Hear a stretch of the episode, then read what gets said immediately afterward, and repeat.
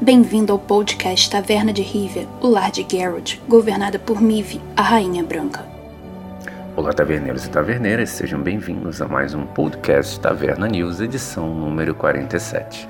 Eu sou o Bruno e vamos para as notícias.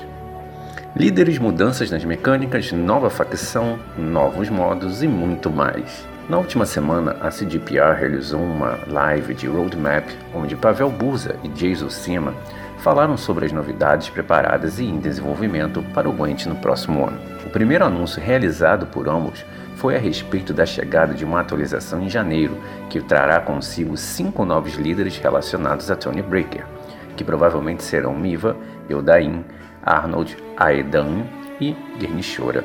Também anunciou-se que, junto à atualização, haverá alterações em algumas das mecânicas básicas do jogo. Desta forma, cada líder possuirá quantidade diferentes de provisões, mas a mesma quantidade de trocas. Além disso, o limite de cartas permanecerá no jogo por enquanto. Porém, agora, as cartas excedentes voltarão ao baralho e lhe concederão uma troca adicional, ao invés de simplesmente serem movidas para o cemitério. Outro anúncio foi a respeito da diminuição da quantidade de compras entre os turnos, que, assim como as mudanças citadas previamente, visa tornar o jogo mais dinâmico e consistente sem que perca seu lado estratégico ou se torne extremamente longo. Sendo assim, os jogadores passarão a comprar de uma a duas cartas a cada turno, um valor ainda não estabelecido oficialmente, ao invés de três, como ocorre na versão atual. Por fim, a dupla comentou também sobre o que esperar para o restante do ano. Entre os anúncios, vale destacar as atualizações mensais, com direito à expansão de vez em quando, os novos modos de jogo, as árvores de recompensa das temporadas, correções para tornar o jogo mais fluido e talvez até mesmo uma nova facção. Com certeza, este será um dos melhores anos para o nosso amado Gwent. Thronebreaker em promoção e Hotfix. Nesta semana, a CDPR divulgou duas novidades a respeito de Thronebreaker, o RPG standalone lançado pela empresa em outubro. O primeiro dos anúncios foi um hotfix, uma atualização de correção para o jogo. Ela resolveu diversos problemas que vinham sendo enfrentados pelos jogadores, principalmente nos consoles. A atualização tornou o jogo muito mais estável e permitiu a experiência de encarnar a Rainha Meva se tornasse ainda mais fluida.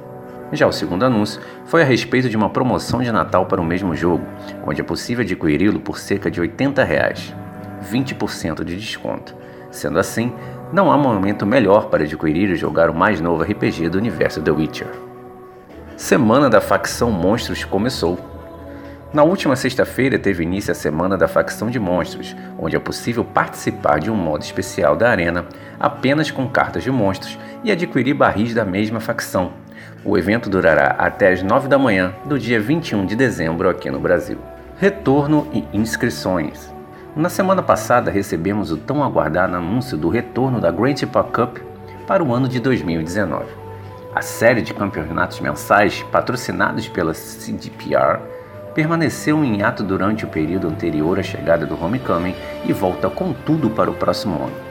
A próxima edição irá ocorrer entre os dias 6 e 20 de janeiro e é preciso se cadastrar no site da Battlefy até às 10 da manhã do dia 21 de dezembro, aqui no Brasil. Vale relembrar que qualquer jogador sul-americano pode participar, apesar do campeonato dar preferência aos que estiverem mais alto na tabela classificatória em caso de lotação de vagas. Por fim, as regras permanecerão as mesmas. O mata-mata em forma de melhor de três, onde cada jogador deve levar três decks e banir um dos baralhos adversários, agora realizado por um mediador antes de cada rodada, não podendo repetir os baralhos após vitórias e muito menos modificá-los entre rodadas ou partidas.